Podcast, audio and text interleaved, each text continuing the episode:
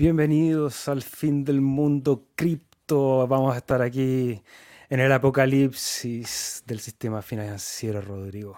Oye, me escucho súper extraño, como que tengo un, eco, no sé. ¿Tú me, cómo, me escucháis?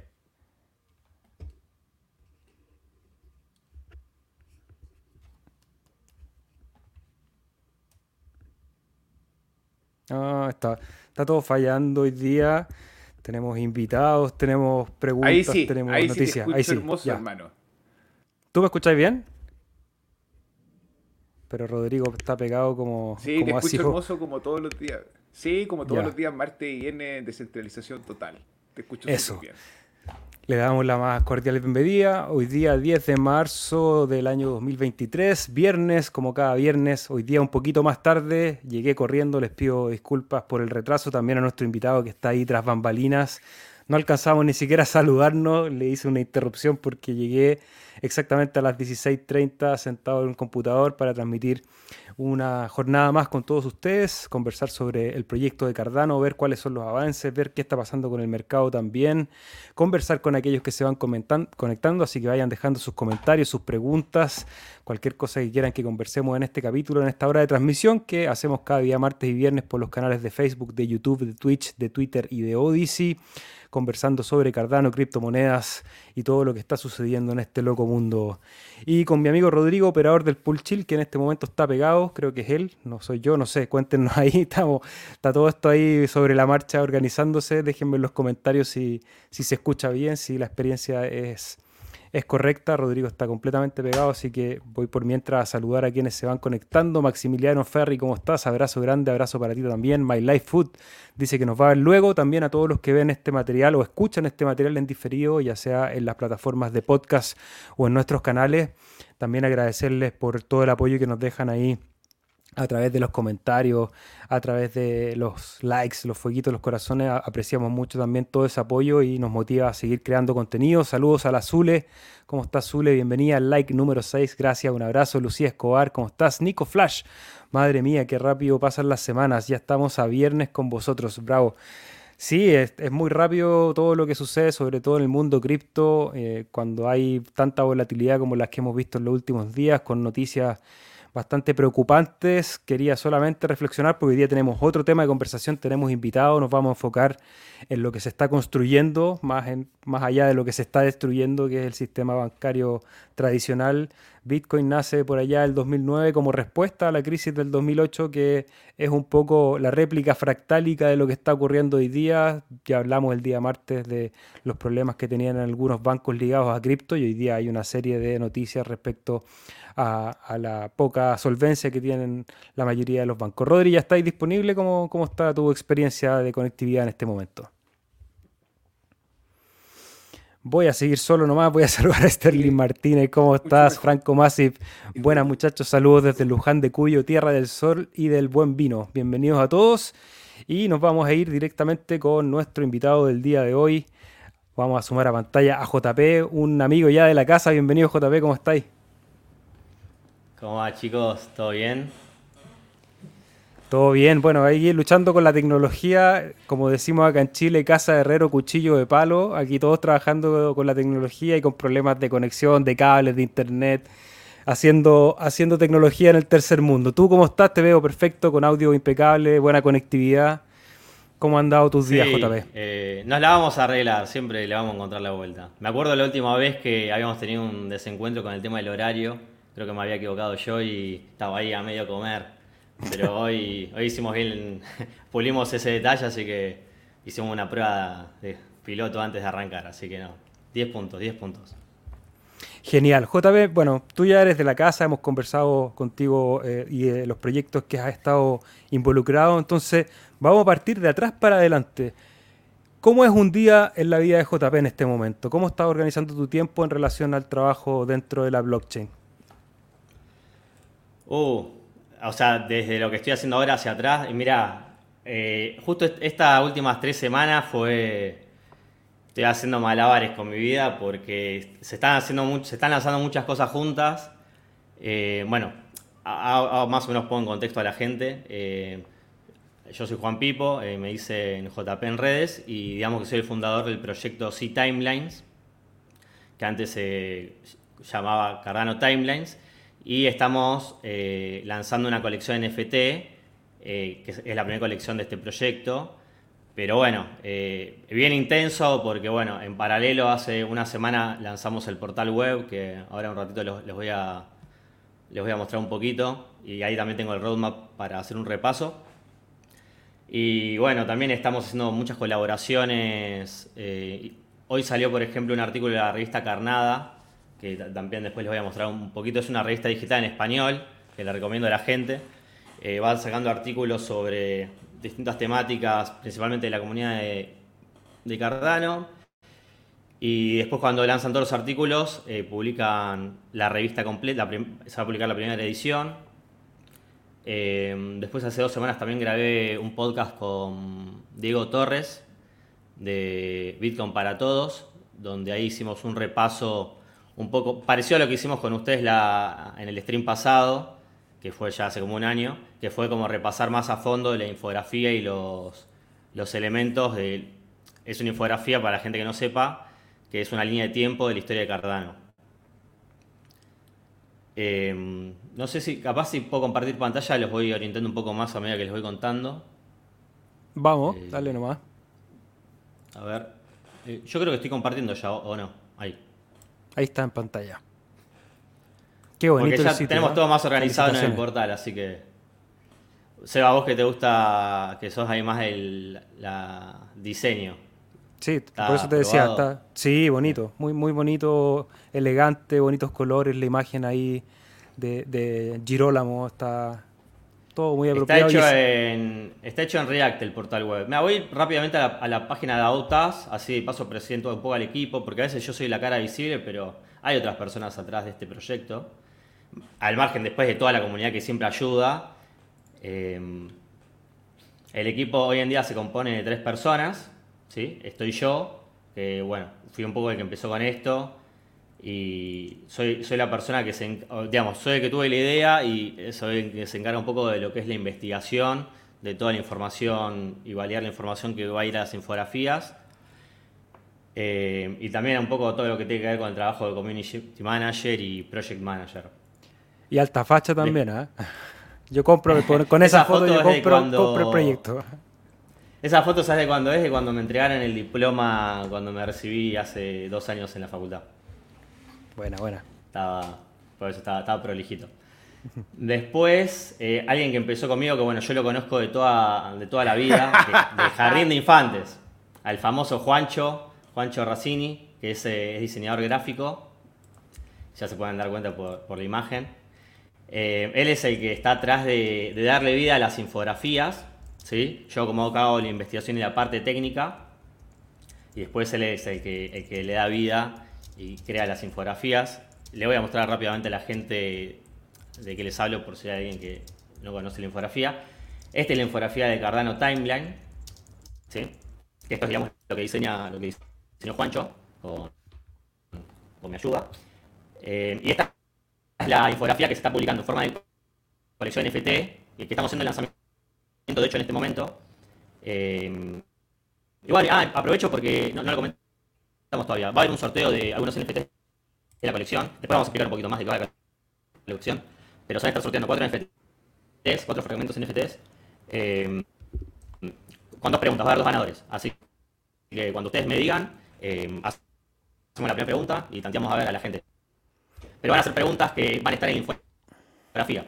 Así que yo le recomiendo a la gente si alguno puede, que vaya al portal web del proyecto que es y ahí va a encontrar la infografía para tener a mano. JP, te interrumpo un segundo porque cuando compartes el timeline me imagino que debe ser muy pesado y se te, se te corta la transmisión. Entonces, no sé si, porque cuando estabas con la página web se escucha bien, pero cuando compartes el timeline, eh, yo de todas maneras lo voy a dejar linkeado, así que ahí para que la audiencia puedan ir a revisarlo después en detalle. Vamos a ver si ahora. A ver, ahí se ve, por ejemplo. Ahí se ve, sí, ahí se ve y ahí se escucha, se escucha bien. Ah, bueno, eh, les repito la última parte entonces. Eh, vamos a estar haciendo un sorteo, ¿sí? ahora estamos lanzando la primera colección NFT del proyecto, que se llama Cardano Timeline 2022, que básicamente eh, es la historia de todo el ecosistema de Cardano hasta finales de 2022 y está hecho de una forma gamificada, como para retrotraernos un poco a la infancia. ¿Se acuerdan cuando había que completar el álbum de figuritas? Yo me acuerdo cuando tenía diseño y había que completar. Bueno, hay, hay adultos que todavía con el mundial lo hacen, con el álbum del mundial. Pero básicamente la idea es como representar un poco el esfuerzo que nos representó a nosotros, porque realmente fue como una reconstrucción de la historia, lo que tuvimos que hacer. Ahora que ya está la información, como que capaz no parece, pero cuando tuvimos que armar, consolidar la información, armar la infografía, realmente fue una reconstrucción. Entonces queremos representar un poco eso, ¿no? Entonces, eh, la colección FT lo que tiene es que está, eh, hay lo que se conocen como fragmentos NFT, que son seis fragmentos, ¿sí? Cada fragmento representa una era de, Cardano. Bueno, más una que no es del roadmap oficial, pero me tomé la libertad de crearla, que se llama Prebyron. Y la idea es que las personas junten los seis, los seis fragmentos NFT para que en el futuro eh, se van a empezar a hacer snapshots para verificar qué wallets, digamos, completaron el álbum. Y a esas personas se les va a dropear el NFT de Cardano Timeline 2022, que es el que tiene la infografía. ¿sí? Acá en la página pueden ver. Eh, Qué buena que está la página. Que viene con un acceso. Eh, porque el NFT tiene lo que se llama la portada, que es este GIF, y después tiene un file adjunto, que depende de la plataforma. Por ejemplo, Eternal te permite ver files adjuntos de mm. NFTs. Hay otras wallets que todavía no lo soportan. Pero eh, el NFT especial trae la infografía completa. En cambio, si vamos, por ejemplo, a, no sé, por ejemplo, al, al fragmento de NFT de la era Shelly, solamente trae el fragmento de la infografía correspondiente a la era Shelly. Es como para tratar de representar un poco el esfuerzo de, reconstruir la historia, ¿no? Qué, buena, súper buena idea y, la relación que hacías con, con las figuritas me parece notable. Creo que una de las primeras explicaciones cuando nace este mundo del NFT la primera relación que hacíamos con la tecnología anterior eran los coleccionistas de estampillas, de cartas y cosas así. Entonces replicar eso y, hacerlo más evidente con, la idea de completar una colección, que son estos seis NFT. Felicitaciones y por la idea. Y, en el sitio, por lo menos lo que estoy viendo aquí, no, no ido a navegar todavía, lo voy a hacer ahí después de la transmisión, pero lo que me están mostrando me parece muy atractivo, la gráfica, los movimientos está, está bien diseñado, está, se nota ahí muy buen trabajo. ¿Y qué se imaginan que va a ir paseando, qué, se imaginan que va a ir pasando con este timeline? Porque este timeline no es estático, sino que va eh, creciendo, obviamente. ¿Cómo imaginan hacer crecer este proyecto en el futuro? Bueno, eso es una buena pregunta porque hay varias formas de encararlo. Eh, yo en un principio lo que iba a hacer, por ejemplo, al principio lo de la colección efectiva va a ser algo mucho más simple, iba a ser simplemente un NFT y la infografía completa, y iba a estar linkeado en realidad a... A ver, para, voy a hablar de algo un poco más técnico, pero para la gente que no sabe, en realidad en la blockchain un NFT es metadata que se impacta en la blockchain. La imagen normalmente, salvo casos muy puntuales como CryptoPunks, eh, no están en la blockchain en sí, sino que las imágenes están alojadas en otro lado. Normalmente se estila que se alojen en IPFS, que son nodos como descentralizados que ayudan a almacenar las imágenes y aseguran la inmutabilidad. Pero en realidad uno puede, si yo quisiera, podría apuntar el NFT a una imagen que esté guardada en esta página y mientras yo mantenga la imagen viva y el dominio, y yo si quisiera podría actualizar la imagen ahí y a la gente se le actualizaría el NFT. Pero bueno, es algo que normalmente no se estila hacer porque a nadie le gusta como que un día para el otro te puedan cambiar el NFT que creaste, que compraste, digamos, ¿no? pero es algo que se podría hacer, porque en realidad, ¿me explico? No sé si... Sí, sí, excelente punto. Es buen punto y es bueno para, para, reflexionar y pensar también cómo funciona esta tecnología de NFT, porque, claro, siempre uno se imagina que el NFT es la figura, es la imagen, ¿eh? esa es un poco la idea que, que, tiene el común de las personas, cuando en realidad lo que importa es esa firma digital que está detrás de esa imagen, eso es lo que le da cierta veracidad y cierta... Eh, estructura de no, duplicidad, digamos, que no está repetido en otro lado. Así que bueno, Rodri, ¿cómo estás? A ver si podemos conversar un rato con Rodrigo. Yo quiero escucharlo, pero está ahí con luchando con cara de pena ya con el internet. Eh, odiando a mi proveedor. Eso te quiero decir. Perdóname, JP, perdóname, Seba, Cardumen, perdónenme la experiencia.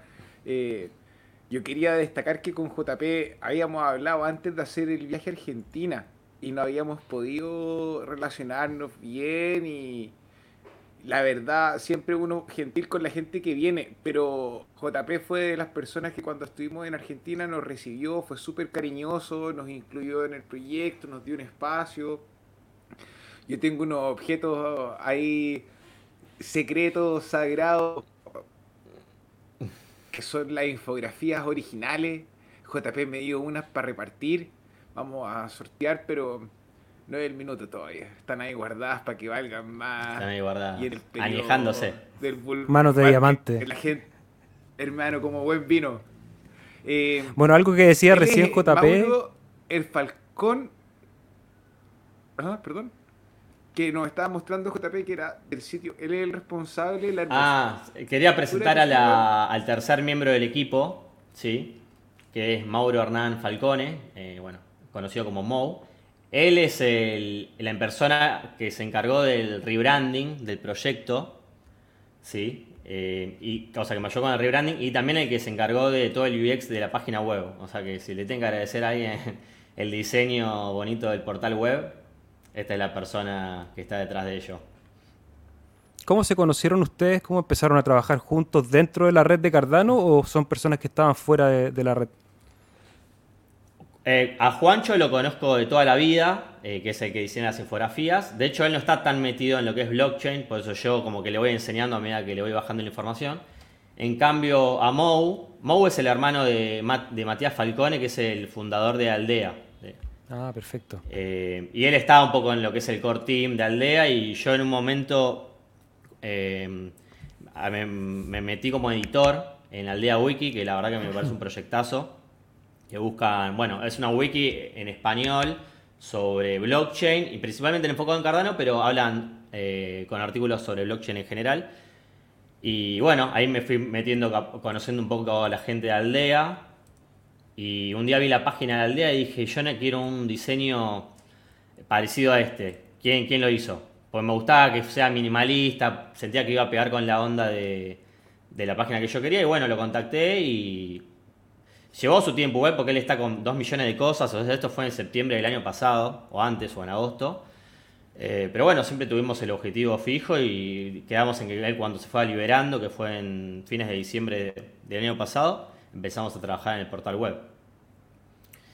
Y, y también, bueno, es la persona que les voy, les voy a mostrar ahora, porque, a ver, hubo un tema con el proyecto, que les voy a mostrar en el roadmap, se va a ver un poco mejor a finales de 2022, antes de que se lanzara la colección NFT, como justamente los NFT son inmutables, había un tema con el, con el tema del, nombre del proyecto y el logo. Porque antes el proyecto se llamaba Cardano Timelines.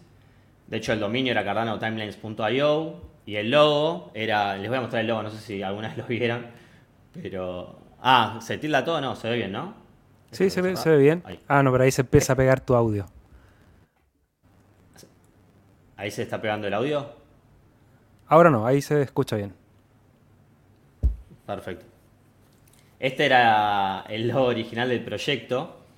Eh, y un día hablando con Mauro Andreoli, que le mando un saludo de Latam Cardano, que él está por recibir de abogado, me dijo, si vas a salir con un proyecto en serio, que encima es una colección FT, que después no la... O sea, alguna vez que sacaste la colección ya no hay vuelta atrás, ¿viste?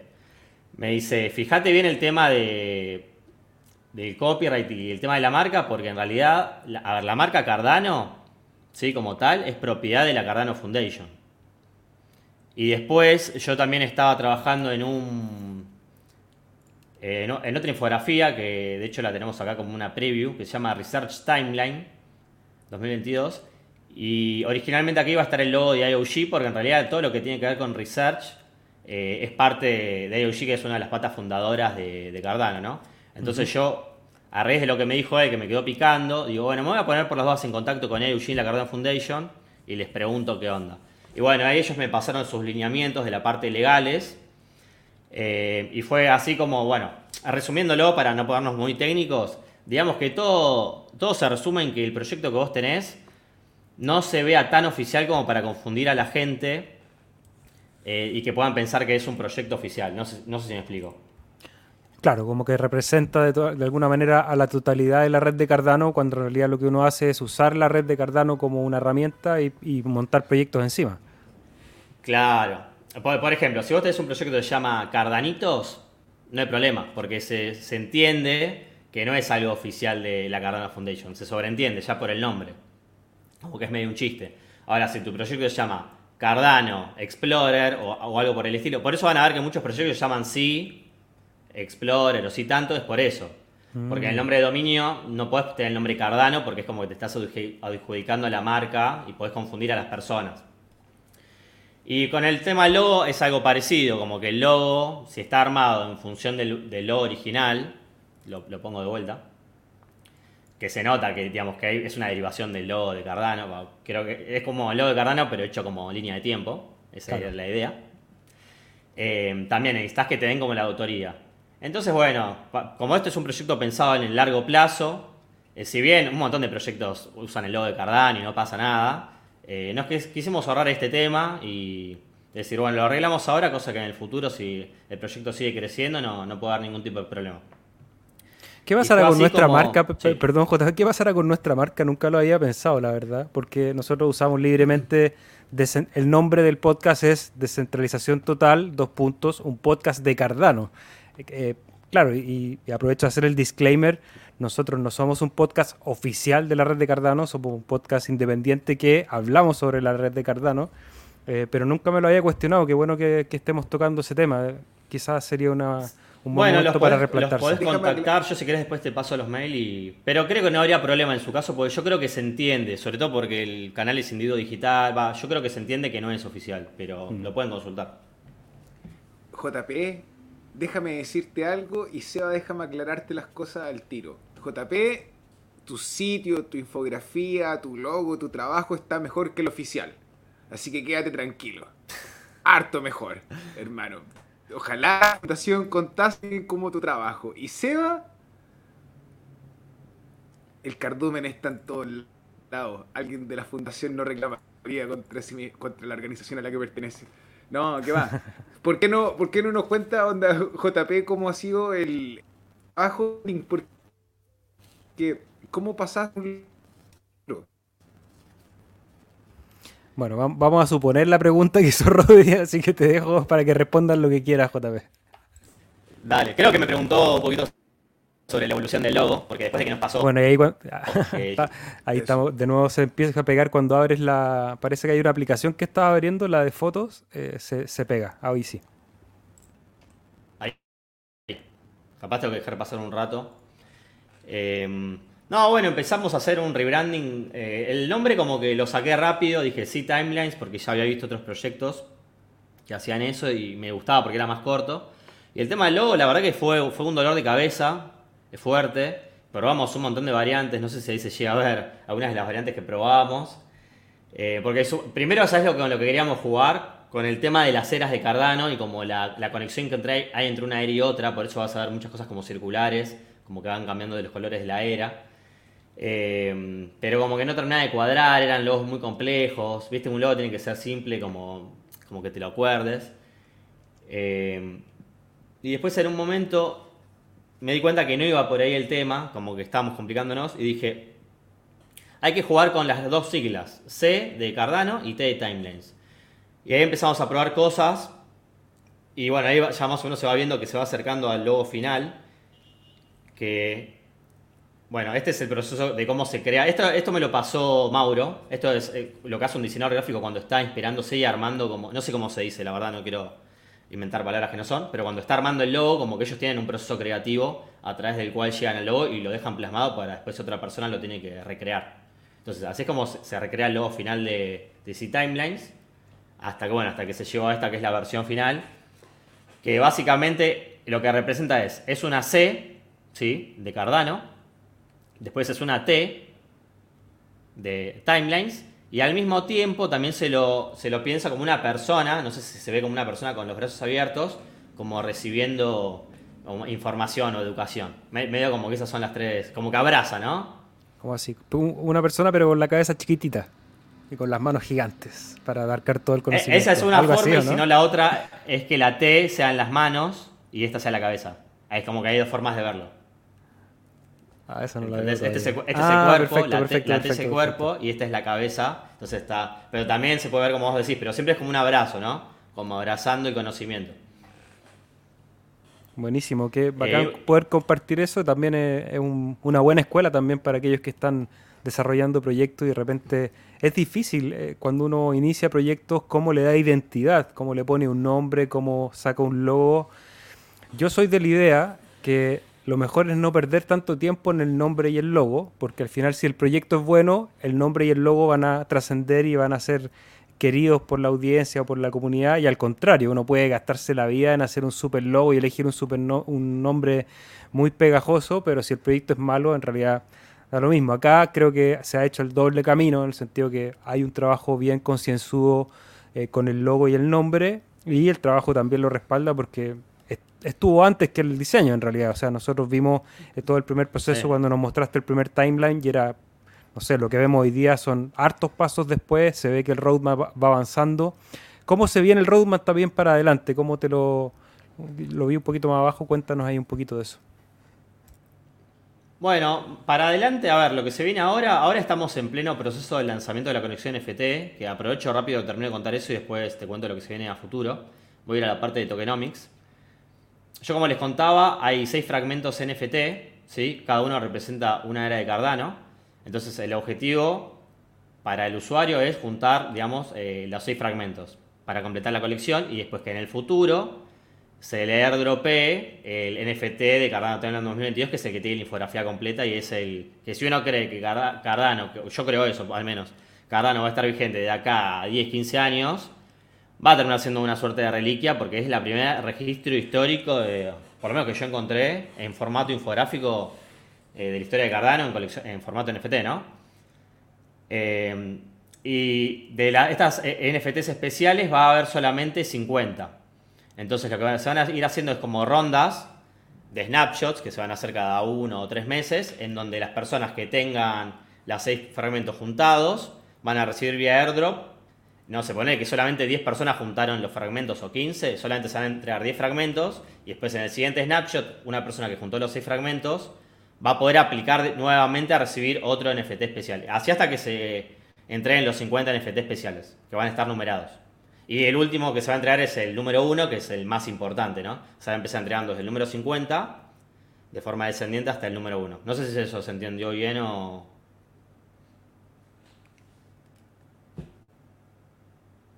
Estás muteado, Seba. Perdón, ahí decía que al final es un poco el factor de suerte que quién va a ser el último que lo junte para obtener el primero. Eso fue lo que entendí. El último que junte los seis va a ser el que obtenga el, el, No, el no el, uno. último que lo, no, el que lo- no el último que lo junte. O sea, las personas juntan, por ejemplo, 10, 15 personas lograron juntar los 6 fragmentos. Ahora, a, final, a fines de mes, se va a hacer el primer snapshot. Todas esas personas, por, ejemplo, son 15 personas, van a recibir eh, por, vía airdrop el NFT especial del número 50 hasta el número 35 Claro. al azar. Entre los que están ahí, o sea, cada número va a ser al azar. Y después en la siguiente ronda, si vos tenías desde la primera ronda ya el- los seis fragmentos juntados, cuando sea el segundo snapshot vas a volver a recibir otro NFT especial. Así hasta que se entreguen los 50.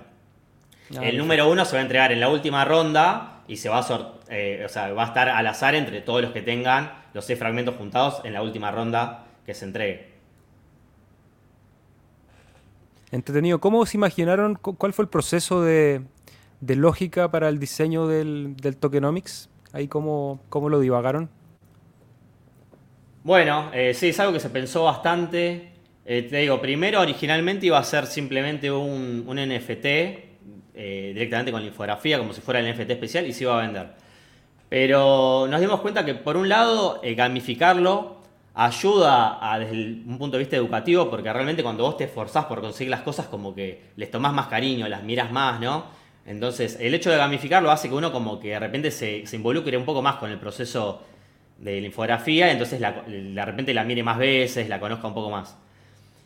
Y después, eh, esto último que te explicaba tiene un poco que ver también con, por el hecho de darle un poco de utilidad y beneficiar a las personas que junten los seis fragmentos al principio.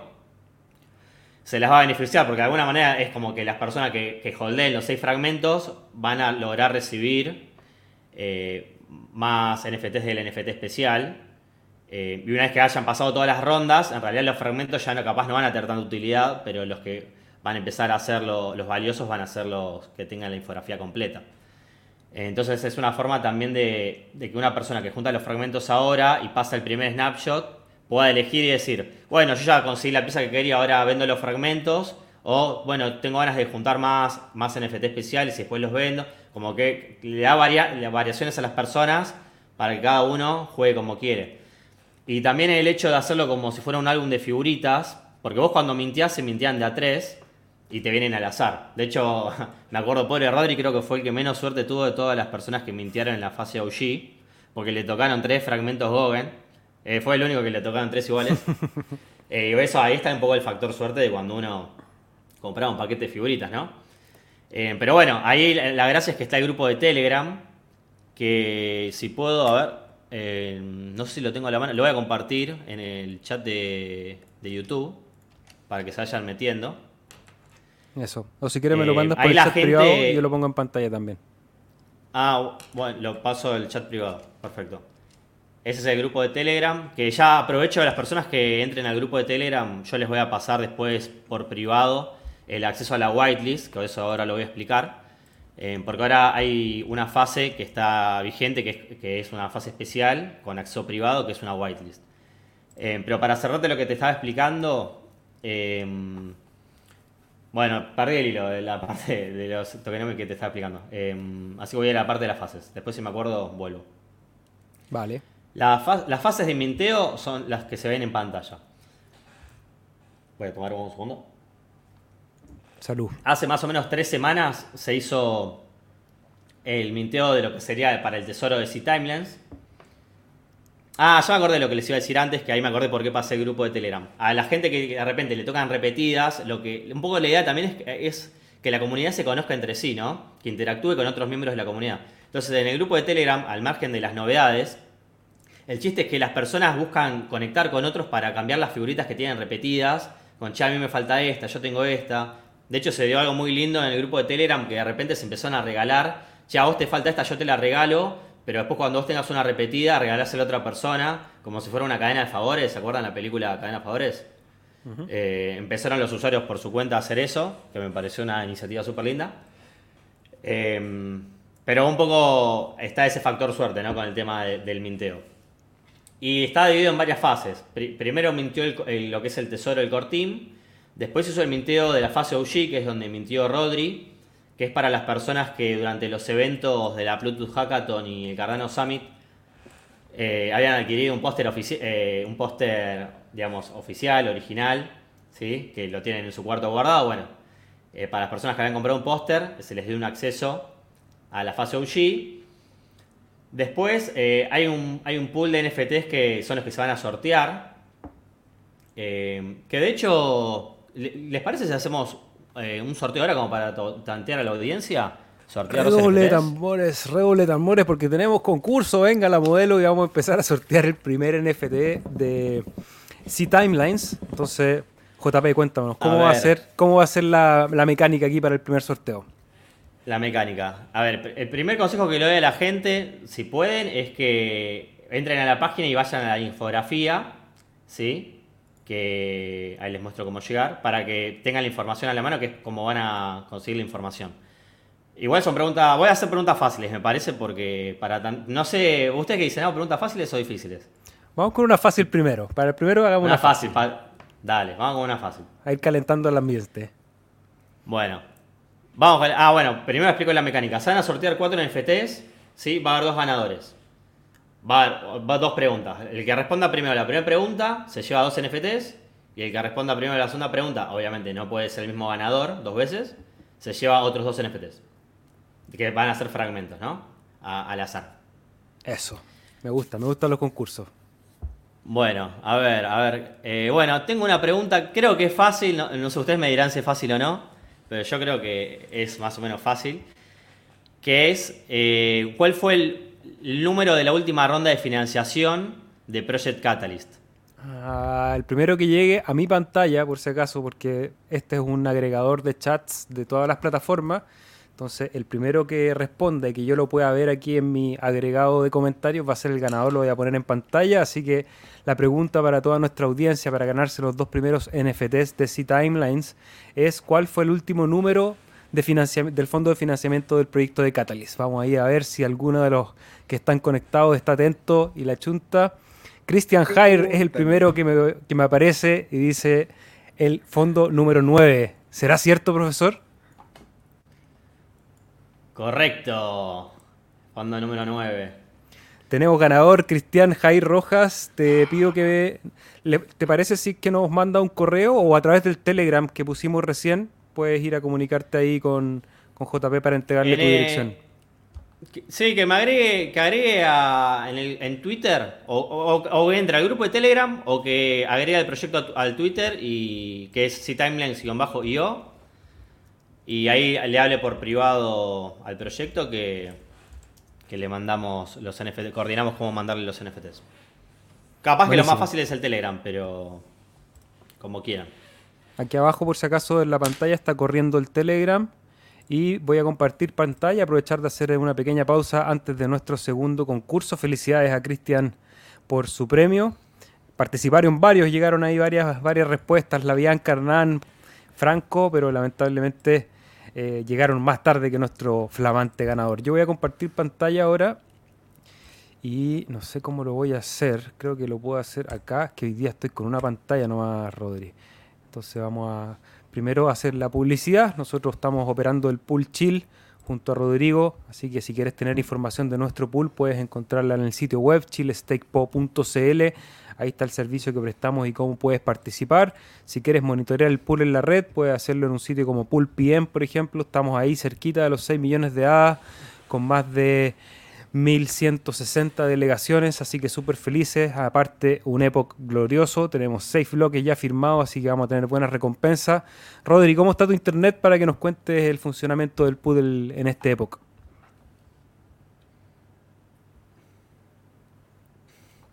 Eh, el internet de mi hogar en este minuto no se encuentra en las mejores condiciones, pero, pero, pero, si habláramos del pool, son, cumplimos el objetivo, 6 bloques asignados, eh, y pasamos a un época se nos asignaron 5.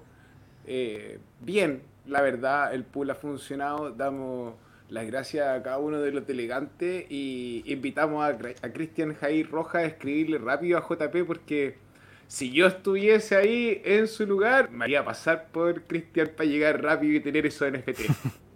Porque la suerte no me acompañó y tengo tres Gogen, así que quiero cambiarlo, quiero cambiarlo.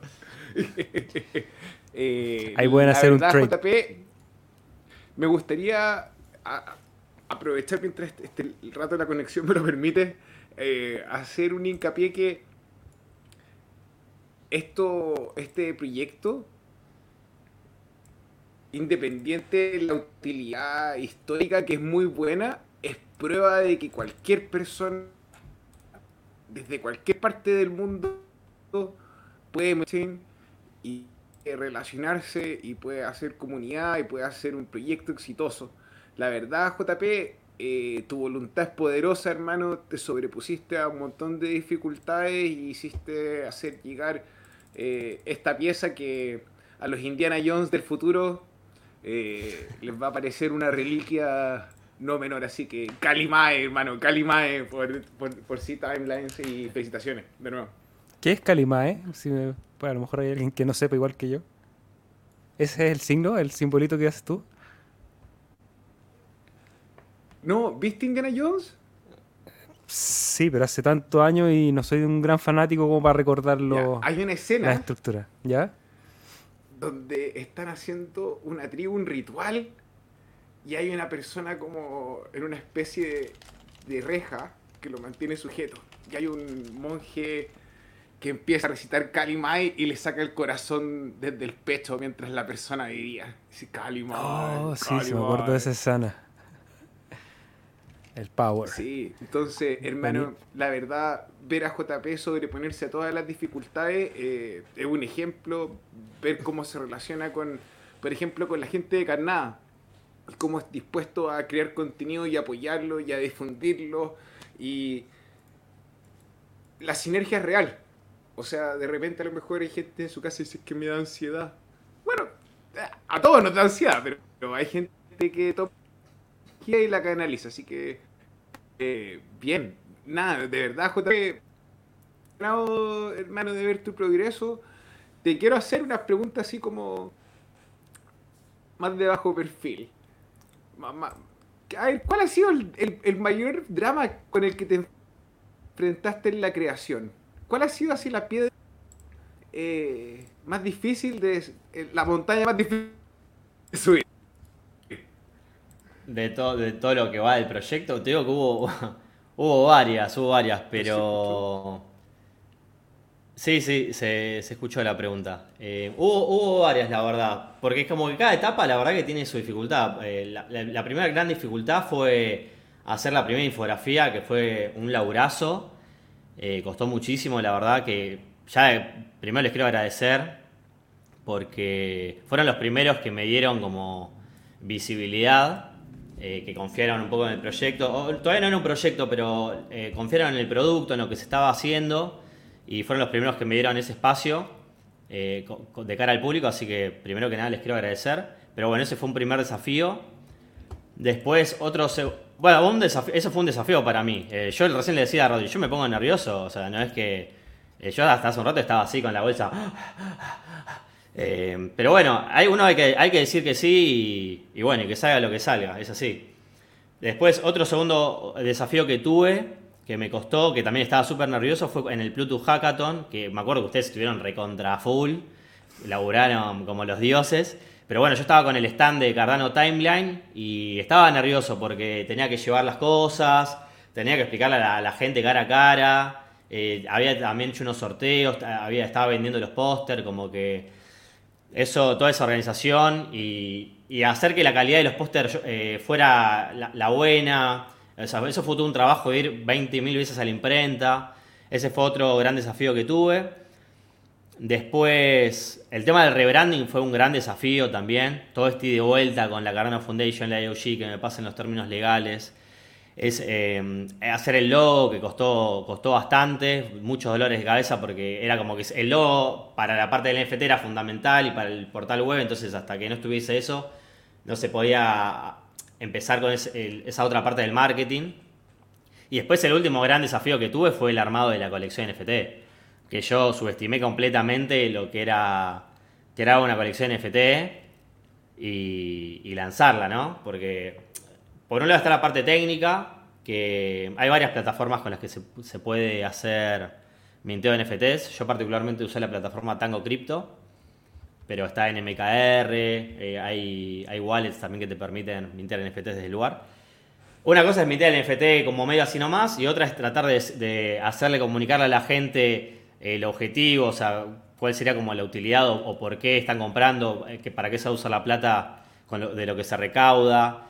Eh, un poco este tema de la gamificación eh, complejizó todo. investigar, hay muchos detalles a la hora que yo lo hablaba con Rodri el otro día que me, me preguntó. Hay muchos tips a la hora de. o cosas en las que uno tiene que tener en cuenta a la hora de crear una colección FT. Por ejemplo, la mayoría de las plataformas, o sea, un NFT, como dije antes, es, metadata en la blockchain que apunta a una imagen, a un video, a una canción, a lo que sea. Pero uno tiene que tener en cuenta, bueno, las plataformas que hay hoy en día, normalmente, ¿cómo levantan el NFT? ¿Cómo lo van a visualizar? Puede ser muy pesado, muy liviano, hasta cuántos megas puede ocupar tu imagen o tu video para que no se te tilde eternal. Eh, el formato normalmente tiene que ser formato cuadrado para que se vea bien en las plataformas. Entonces esas cosas hay que tenerlas en cuenta eh, o por ejemplo, lo que hacen muchas colecciones es el NFT, vos en lo que es el cover, que es el thumbnail o la preview, que es lo que precarga casi todos los proyectos o páginas, pones una imagen eh, liviana, idealmente de menos de un megabyte. Cosa de que precarga rápido en todos lados. Y después como eh, file adjunto, porque a, los NFTs vos le puedes agregar como varios archivos. Como file adjunto se suele poner como la versión en muy buena calidad del NFT. Entonces eso no te lo precargan todas las páginas para que no se ralenticen, pero si una persona tiene el NFT y va al file adjunto puede verlo en su máxima calidad, por ejemplo. Entonces hay muchos detalles que hay que tener en cuenta. Y yo que soy súper perfeccionista y como que hacer una colección NFT que es como que no tiene reversa, em, digamos que cuesta, o sea, había que estar muy seguro, por eso yo le recomiendo a todos que, que prueben en la testnet de preproducción, por ejemplo, el lanzamiento de una colección NFT y hacen las pruebas de minteo, que se vea bien en, las distintas wallets y demás. Así ya se van asegurando de que lo que hacen después se va a ver bien, porque una vez que lanzaste la colección ya la lanzaste, digamos. No, puedes decir, ah, bueno, esta no contaba, hagan de cuenta que no existe. Va, mm. podés, pero me parece medio desprolijo. Eh, y después, otra, otra gran, gran dificultad es el tema de cómo armás las fases de minteo. Yo también al principio iba a hacer una sola fase de minteo y que, y que mintee el que quiera. Pero realmente tenés que pensarlo de una manera, igual que los tokenomics, de ir llevando de a poco a la gente para que vaya como interiorizándose con el proyecto, que vaya entendiendo eh, la comunicación que uno quiere hacer. Entonces eso también, una parte de fraccionar en fases, ayuda, porque empieza la gente del núcleo más cercano, que son capaz los que más conocen el proyecto y, sabes que te van a apoyar. Después va sumando un poco de gente que esté interiorizada. Eh, con el tema de la whitelist, por ejemplo. Ah, eh, Seba, te pasé en el chat privado el, acceso a la whitelist por si lo querés compartir. Ah, ya lo compartiste, ¿no? Sí, lo puse ahí en el chat. Es súper larga, así que es mejor ir directamente al chat a hacerle clic. Bueno, eso aprovecho y lo explico. Eh, desde la semana pasada inició lo que es una fase de minteo, ¿sí? que es una whitelist que permite mintear 3 NFTs por 60 hadas eh, y va a tener vigencia hasta, hasta el lunes a las 2 de la tarde, hora argentina, que es GTM-3. Una vez que, que, caduque, digamos, esta fase de minteo, va a quedar vigente únicamente la venta pública, que es por la, que se accede a través del portal web, que son 3 NFT por 75 ADA. Así que nada, si alguien interesa aprovechar, eh, la fase dura hasta el lunes. Por eso, bueno, cualquiera que haya estado hasta este momento, que creo que vamos 40 minutos de video, no sé cuánto vamos, y está escuchando, se merece segurísimo, pero recontra seguro, acceder a la, a la whitelist. Buenísimo, ahí pueden participar. Oye, J, me quedó la duda de cuál fue tu red de apoyo para aprender todo esto. ¿Cómo fuiste autodidacta? ¿Fuiste viendo tutoriales? ¿Conversaste con gente? ¿Cómo fue tu camino, tu rampa de conocimiento hasta que pudiste desarrollar una colección que está bien hecha? O sea, aparte del trabajo del timeline de la página web, el lanzamiento de esta colección de NFT, como nos decía, es complejo a veces todos los factores que hay que ir eh, cubriendo, pero hoy día con una serie exitosa, ¿cómo fue tu, rampa de conocimiento a eso? Eh, y yo diría que termina siendo una cosa iterativa, porque como te digo, uno al principio eh, apunta a algo, yo lo que recomiendo es apuntar primero a algo siempre sencillo, y en todo caso, en el momento, porque siempre lo que vos pensás que es sencillo, después te aparecen un montón de problemas. Entonces después cuando lograste resolver esos problemas, le haces una vuelta más de iteración y decís, bueno, ahora que ya sé cómo mintear NFTs con Tango Crypto, bueno, ahora veo cómo, cómo dividir la colección y que haya muchos tipos de piezas, por ejemplo. Eso es un consejo que doy, hacerlo iterativo. Y después el tema de la comunidad es fundamental. Yo trato de, tener eh, contacto directo con, muchos de, de, los referentes de la comunidad, que la verdad que son todos personas, digamos, como, como vos, como yo, que están abiertos a, ideas, a charlar. Eh, no, es que a veces uno piensa, a mí me pasaba cuando empecé, ah, si yo no tengo un proyecto nadie me va a dar bola. Y no es así, vos si vas al, grupo de Telegram y charlas y vas conociendo a la gente, hay un montón de gente que está dispuesta, hay, hay muchas juntadas locales donde vas conociendo gente. Y, bueno, ahí un poco es donde uno, yo creo que ahí es un gran boost, ¿eh? tratar de meterse en la comunidad y conocer gente es la mejor forma de, aprender. Después, obviamente, bueno, yo tengo un perfil un poco más técnico que hace que capaz me haya metido. Pero incluso así, te digo, por ejemplo, lo que es Tango Crypto, sí que es la plataforma que yo uso de minteo. Eh, yo usé la versión fácil, digamos, porque Tango Crypto soporta APIs, como que puedes hacer más en modo medio programador y armar la colección FT. Pero la plataforma, si no para el usuario común, así con clics, mover cosas y demás, eh, yo la armé así y funciona a la perfección. Eh, pero bueno, es cuestión de ir probando, es probando y trabajo iterativo. Y un poco que, te va llevando, ¿no? O sea, no tratar de adelantarse tanto a, lo, que viene, sino como enfocarse, bueno, ¿qué es lo siguiente que tengo? Y tratar de hacer lo mejor que pueda. No sé, supone que en dos semanas tengo, hay un evento y yo tengo un stand. Bueno, enfocarme y que lo mejor que pueda el stand, no pensar en otra cosa. O sea, ir como por etapas, ¿no? Enfocarte en lo, en, lo que... Porque a veces la gente como que uno flashea mucho a futuro, que está bueno, pero después en el día a día uno tiene que trabajar y tener el foco en lo que, en lo que está a corto plazo, ¿no? Está bueno tener ideas a futuro, pero eso creo que también es clave, como tener el foco, de decir, bueno, fases de minteo, bueno, tomarte dos semanas de pensar bien cómo lo harías y después saber que va a ser un trabajo iterativo de que alguien te va a tirar una idea o algo y vas a tener que cambiarlo. Eh, pero después, bueno, es ir nutriéndose. Eh, si no, bueno, yo estoy abierto a que me contacten y, los voy a ayudar con todo lo que pueda, con todo lo que aprendí, que siento que aprendí bastantes cosas eh, con este, este lanzamiento. Así que si alguien un lanzamiento, quiere pensar en algo, cuente con mi apoyo que lo voy a asesorar en todo lo que pueda. Genial, esas son cosas que pasan en la red de Cardano.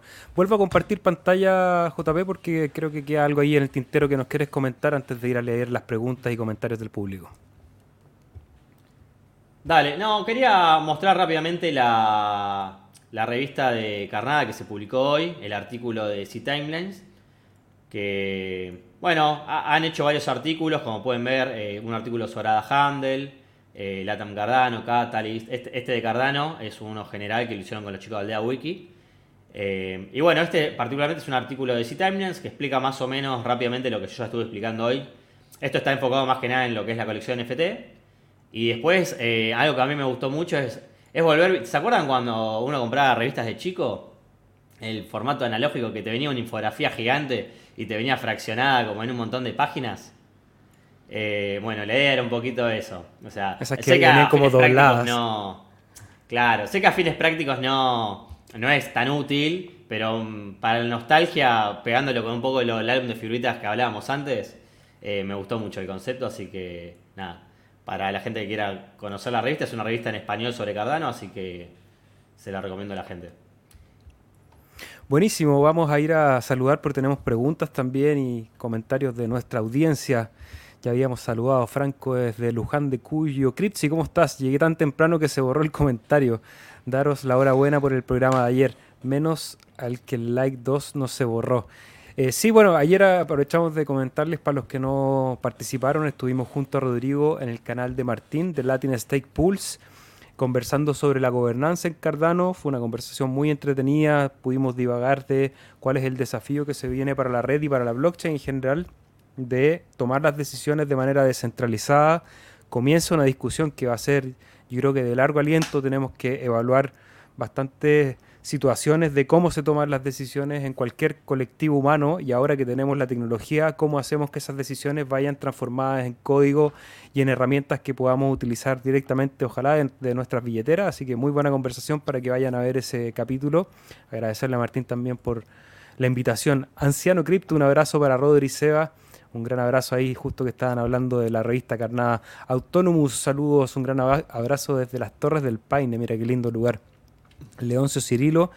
Pensé llegar tarde, pero creo que llego buen tiempo. Sí, hoy día partimos una hora tarde la transmisión, así que para los que son puntuales les pedimos disculpas y a los que llegaron atrasados, gracias, tuvieron la posibilidad de compartir con nosotros en vivo. De todas maneras, si están viendo esto en diferido, a través de los comentarios pueden participar y nosotros durante la semana vamos contestando todas las preguntas.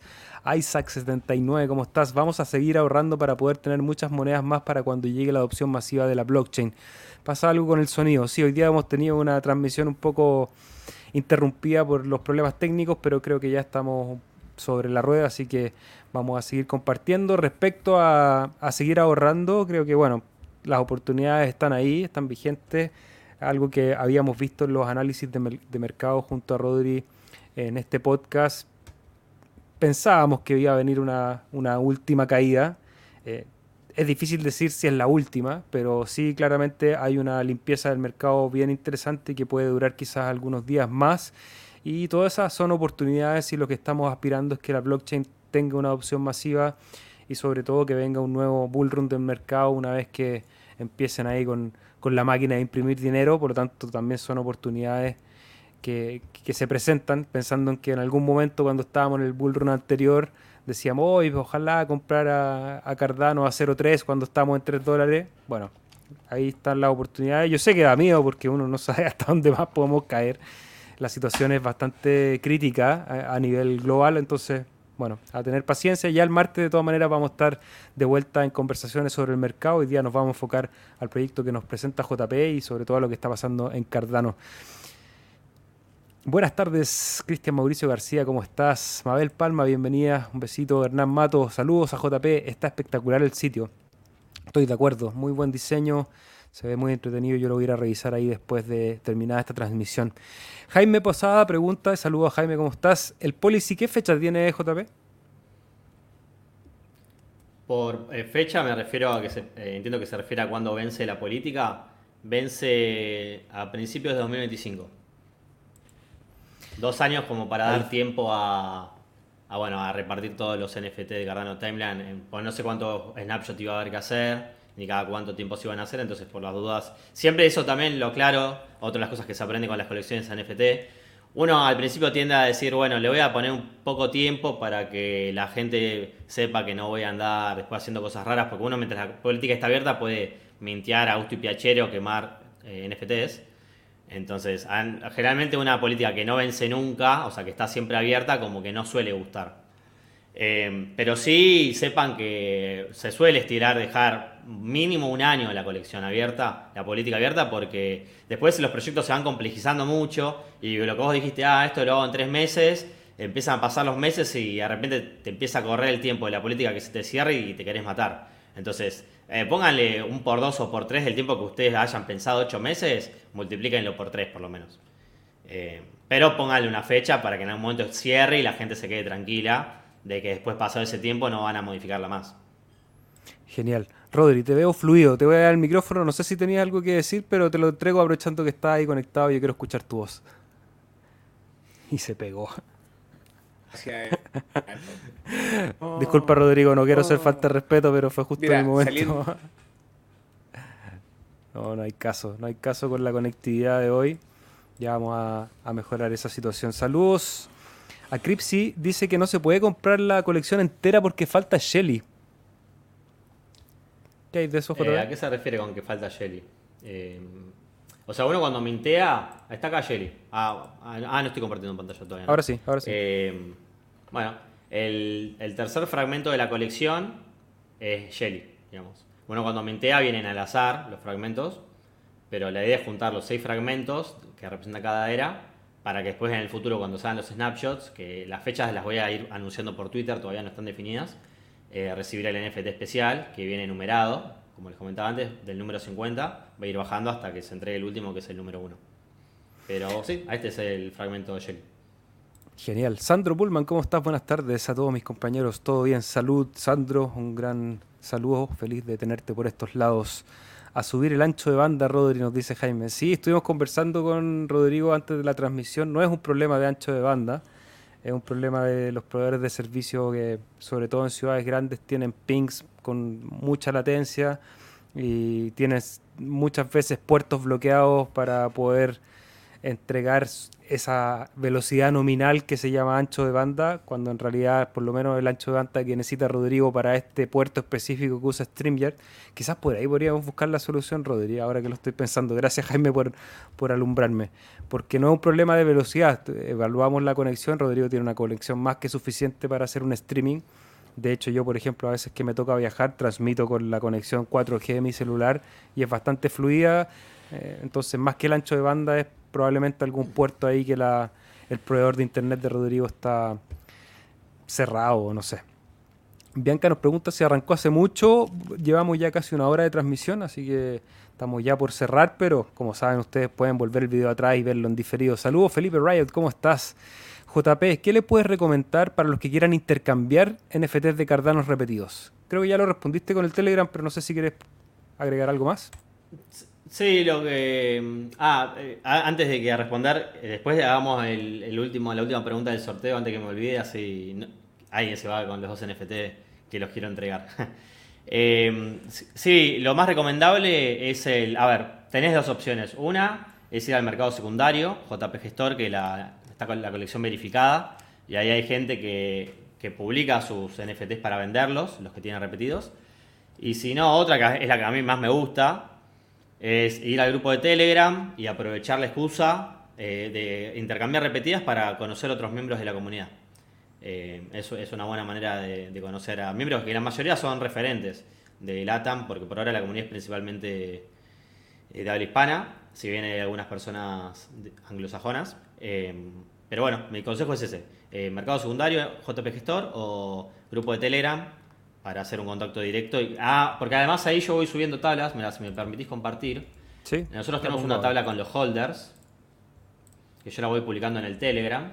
Entonces acá más o menos se puede ver, por ejemplo acá está, a ver si lo encontramos, acá está Rodri, eh, con sus dos Owen, porque uno eh, entiendo que lo regaló. Eh, y acá arriba están las personas que, que, ya han logrado completar la colección, que son más o menos 10 personas, han logrado juntar los 6 fragmentos. Y después, bueno, aquí hay personas que todavía están en proceso de juntar la colección. Eh, y bueno, a las personas que justamente juntan los 6 fragmentos, después cuando esté el primer snapshot, eh, este circulito representa a las personas que en teoría van a recibir cuando sale el snapshot. digo en teoría porque, salvo que anden moviendo las cosas del lugar, ¿no? Pero si dejan así todo como está, en el próximo snapshot estas personas van a recibir un NFT de Cardano Timeline 2022. Buenísimo. Ahí José Lucas recomienda Trading Tent. Es una buena plataforma para intercambiar NFTs de forma segura. Mira, yo no la conocía, de hecho ahora la abrí aprovechando la conversación y se las voy a poner en pantalla. Hay una plataforma. Bueno, si no confían en la persona que, con la que van a intercambiar, puede, puede pasar en el grupo de Telegram, somos todas personas de confianza, pero suponete que no confían también está la página Atomic Swap, que permite hacer intercambios como una multisig y pueden hacer intercambios eh, P2P, digamos, de NFTs o otros tokens. Buenísimo. Crypto Gamer dice que seguro si invierto yo, soy el que peor le va. Vamos, arriba ese. A lo mejor la suerte hay que cambiarla desde la mentalidad Crypto Gamer. Algún día te va a ir bien una inversión y ahí vas a suplir todas esas malas inversiones que uno hace. A veces, en cualquier inversión, de repente uno hace 10 malas y con una buena como que suple todas esas pérdidas y, sale a, flote, se pone en verde. La figurita más difícil es la de Byron, es como la figurita de Messi de C-Timelines. ¿Sabéis qué figurita me recordaba yo? No sé si en Argentina fue igual de popular en los 90 o sí, en los 90 estaba el álbum de Robotech, que era esta serie animada, y me acuerdo que la figurita clave era la A20, que era la figura de Rick eh, y nadie la tenía, yo tenía el álbum completo y el A20 era la única vacía y el rumor o el mito decía que habían solamente, no me acuerdo si eran 20 unidades o 100 unidades, porque el que completaba el álbum completo tenía una suerte de premio. Entonces sí, pues bueno, ahí me, acordé de eso. Eh, saludos a Bianca, ¿quién más nos deja saludos por ahí? Hernán Mato, ¿cómo estás? Hartos comentarios hoy día. La billetera de Game Changer nos dice Jaime Posada, no sé, bueno, puso eso nomás. A nosotros no nos fue bien con ah, nuestro proyecto de, de NFT. Permite mintear NFTs de, Game Changer. Claro. Ah, cierto. Tenemos todos minteado, pero vamos a ver qué podemos hacer para darle un uso y valor práctico. Ahí nos cuenta Jaime cómo te va con eso. Mira, ahí está Martín. Saludos a Latin Stake Pulse. ¿Cómo estás? JP, ¿por qué elegiste la red de Cardano para crear? ¿Qué es lo que te gustó? Buena pregunta de Sterling Martínez. Buena pregunta. Eh, mira, yo conocí Cardano en el, en el Bullrun de 2021, pues yo no entré hace tanto al ecosistema cripto. Y bueno, cuando me metí yo, Cardano sonaba un montón, no sé si se acuerdan, porque se venía el Hard al 11, que se venían los smart contracts de Cardano y era como que se hablaba por todos lados de Cardano. Y bueno, yo, la conocí ahí. Eh, y la verdad que me, enganché.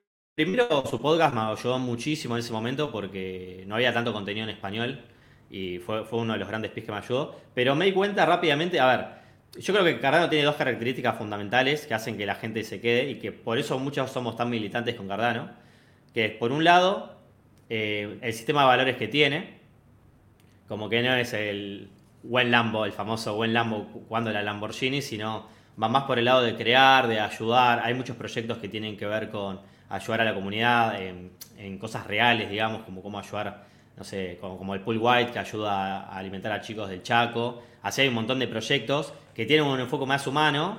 Y después, eh, la otra pata clave, o sea, esa es una pata clave súper importante, sumado al tema de la descentralización, que es un gran pilar de Cardano y que se defiende muchísimo en esta red. Eh, y eso hace que la gente sea muy militante. Eh, y después el otro gran pilar es la base académica que el hecho de que está respaldado por papers académicos con revisión de pares, a ver, no digo que sea garantía de nada, pero como que da otra seriedad, ¿no? A lo que se está haciendo. Eh, y yo, bueno, yo que soy vengo de una, facultad de ingeniería, como que paper científico me gusta, o sea, me da, tranquilidad, o sea, confío más. Eh, esos fueron los, motivos principales por los cuales me quedé en. Mira, última pregunta antes del siguiente concurso para los dos NFT, así que quédense hasta el final de la transmisión porque si se quieren llevar dos NFTs, vamos a hacer una pregunta, pero primero Hernán Mando pregunta si habrá más infografías. Buena pregunta. Eh, te la complemento con la que me habías hecho antes de cómo se iba a hacer el tema de la actualización. ¿Te acordás que no te la terminé de responder? Eh, originalmente mi idea era ir actualizando la infografía, por ejemplo, la Cardano Timeline todos los años.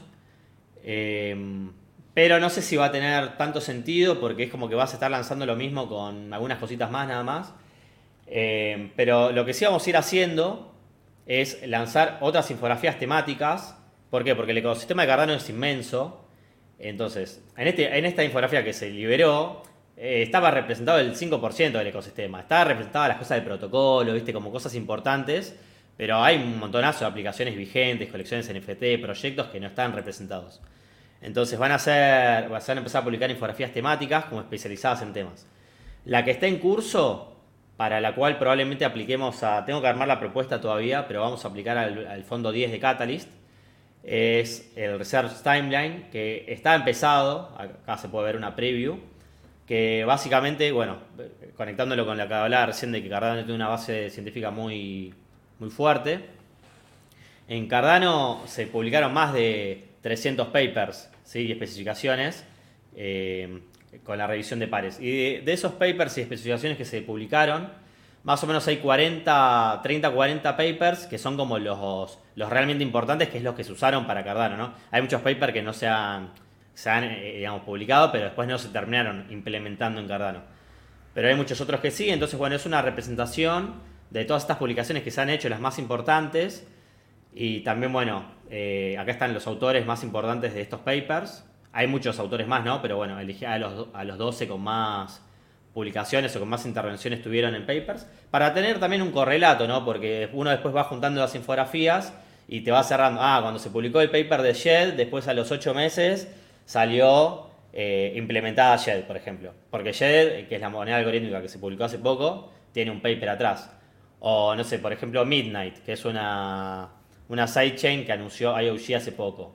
Eso, esa, esa sidechain, que es una sidechain de data protection, tiene un paper atrás que se llama Cachina, un paper científico que está revisado por pares. Entonces, así hay muchos papers que, o los protocolos de consenso, como que están tan importantes. Entonces, la próxima infografía va a ser esta. Y después tengo algunas más en mente. Tengo, ahora que estamos con todo el tema de la era Voltaire, tengo ganas de armar una infografía sobre los SIPs, los Cardano Improvement Proposals, que, va a empezar a dar muchos, y ya hay varios, de hecho ya hay como 30 SIPs eh, por ejemplo, hay un zip que habla sobre el estándar de los NFTs, por ejemplo. Eh, y así se va a ir haciendo infografías temáticas. Después va a salir alguna, una infografía sobre DeFi, por ejemplo, eh, recorriendo los proyectos más importantes de DeFi. en algún momento también se va a hacer uno sobre LATAM, los proyectos más importantes de LATAM, o todo lo que tenga que ver con lo que, lo que gira alrededor de Aldea, que más o menos engloba a la mayoría de los proyectos de LATAM y los SPOs. Eh, pero sí, va, a haber más infografías en el futuro. Ya están en curso, de hecho, varias. Genial, hay harto trabajo por delante y hay un sorteo por delante porque vamos a regalar los segundos dos NFTs y para eso JB nos va a hacer una pregunta, así que atentos a todos ahí en sus casas detrás del teclado. El que primero llegue a, a mi pantalla y responda a la pregunta que tiene JP ahí preparada, se va a ganar la segunda colección de dos NFTs. Voy a dejar la infografía más o menos a la vista como para que el que no tenga la página a la mano también pueda participar. Bueno, la pregunta es la siguiente. A ver, a ver. ¿Cuál es la versión actual del protocolo de consenso de Cardano en la que estamos hoy en día? Rodrigo no puede participar. ¿eh? Pregúntame. Pregúntame. Doy pista de que la respuesta se puede ver en la imagen que se está compartiendo. Eh, vuelvo a preguntar la pregunta. Vuelvo a repetir la pregunta mientras. Eh, Cardano tiene un protocolo de consenso que se, encarga de, definir cómo va a ser la, distribución y la validación de los bloques. Eh, y bueno, ha ido evolucionando este protocolo de consenso y hoy en día estamos en una versión determinada A ver, aquí está. A ver, aquí está, ahí ¿quién está? ¿quién están está? cerca. Están cerca.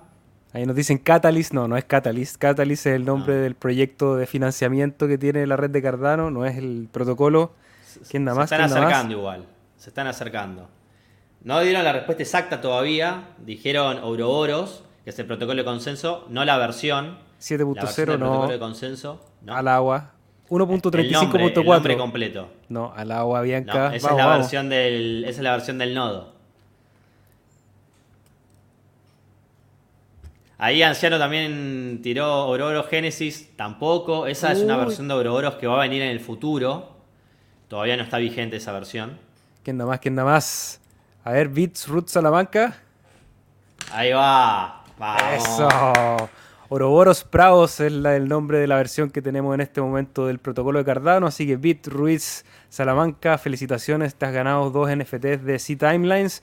Ahí se ponen en contacto Contactame por Twitter eh, o por Telegram. Y vamos a verificar que sea la identidad que corresponde. Porque sabemos que hay siempre algunos que se hacen pasar por otras personas. Pero esta es una comunidad igual de gente honrada. Así que Sí, no suele pasar sí, mucho. acá- Siempre hay alguno, pero en general tenemos una buena comunidad. J, te pido que cierres ahí el timeline porque parece que es muy pesado y mucha información y se te, se te traba el micrófono. Y agradecerte por el tiempo, la buena onda y sobre todo por el trabajo, porque eres de las personas que entrega cada vez que vemos lo que has estado haciendo. Siempre hay varios pasos adelante.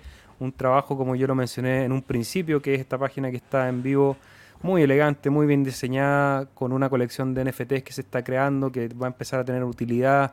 Hay un relato detrás que es entretenido de escuchar, así que felicidades por todo ese trabajo, felicitaciones a tu equipo también, que, que es interesante eso que nos conversas de cómo en la red de Cardano, se van armando estas sinergias entre diferentes personas. Y entregarte el micrófono para que te despidas de nuestra audiencia, nos dejes invitados a lo que viene. Eh, bueno, eh, primero que nada, agradecerles porque no tanto por el espacio que me dan hoy, sino por lo que les comentaba de que ustedes fueron las primeras personas cuando salió la primera infografía el año pasado, en julio, que me abrieron el micrófono para, para que empiece este, este- esta aventura, ¿no? O sea, ustedes fueron parte del inicio de esta aventura, que ahora como que ya tomó más, más ruedo y como que es más, ahora el proyecto medio como que me tironea a mí porque van apareciendo cosas y yo tengo que como que que seguirle yo el trueque, pero al principio de los proyectos como que cuesta, ¿viste? Hacerlos arrancar. Y bueno, ustedes fueron una pieza importante de eso, así que para siempre agradecido. Y después con la audiencia, nada, la verdad que también súper agradecido porque esta comunidad es increíble. eh, y vi que hicieron todas preguntas muy interesantes, así que me, me gustó conversar con ustedes.